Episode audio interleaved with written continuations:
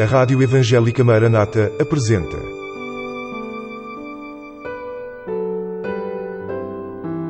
Mulheres da Bíblia. Mulheres que deixaram uma marca na história e que falam ainda hoje.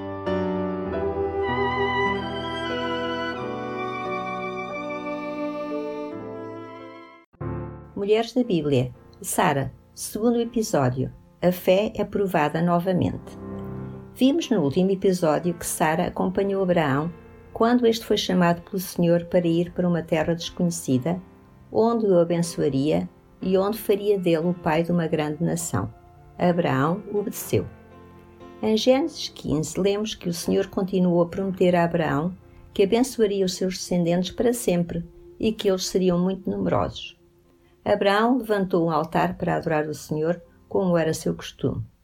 Como não tivesse um filho, sendo já idoso, Abraão imaginou que seria o servo Eliezer, que seria o seu herdeiro. Mas o Senhor disse que não. O herdeiro seria um filho gerado por ele próprio. Abraão creu no Senhor, que lhe estabeleceu um pacto com ele. O Senhor reafirmou que daria aquela terra aos seus descendentes. Não havia dúvida nenhuma.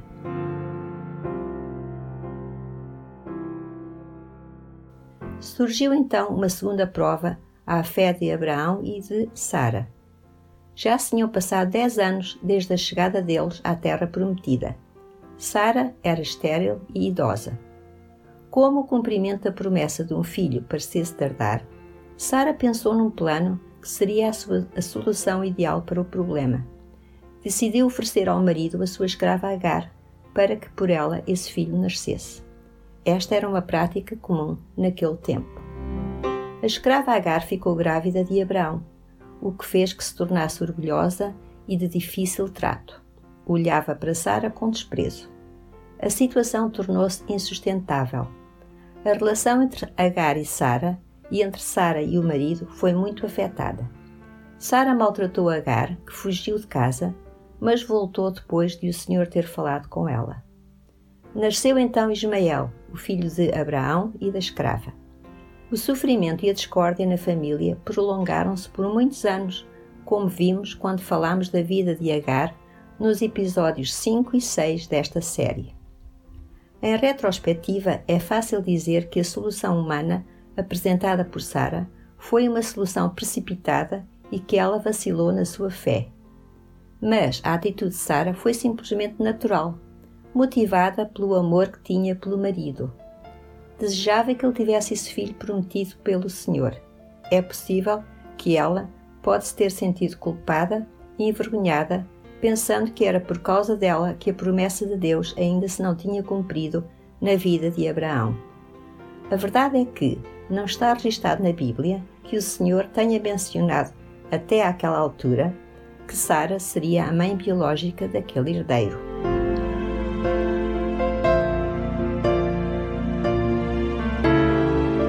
Agar teve um menino a quem puseram o nome de Ismael. Os problemas entre as pessoas daquela família continuaram e agravaram-se. Sara cometeu o erro na decisão que tomou e sofreu as consequências dessa má escolha. Apesar de todos os contratempos, o plano do Senhor veio a cumprir-se na vida de Abraão e Sara, mas Sara não ficou derrotada. Vivendo com Abraão, num ambiente de reverência e adoração ao Senhor, a fé de Sara foi se aperfeiçoando e ela adquiriu uma formosura espiritual que só se obtém na comunhão com o Senhor. O Espírito Santo quis que os erros e os defeitos dos servos e das servas do Senhor ficassem registados na Bíblia, para que possamos ver como os seres humanos erram facilmente. Mas também podemos aprender que o Senhor é um Deus perdoador, pois conhece as nossas fraquezas, e isso é um grande encorajamento para nós lemos no Salmo 103: Misericordioso e piedoso é o Senhor.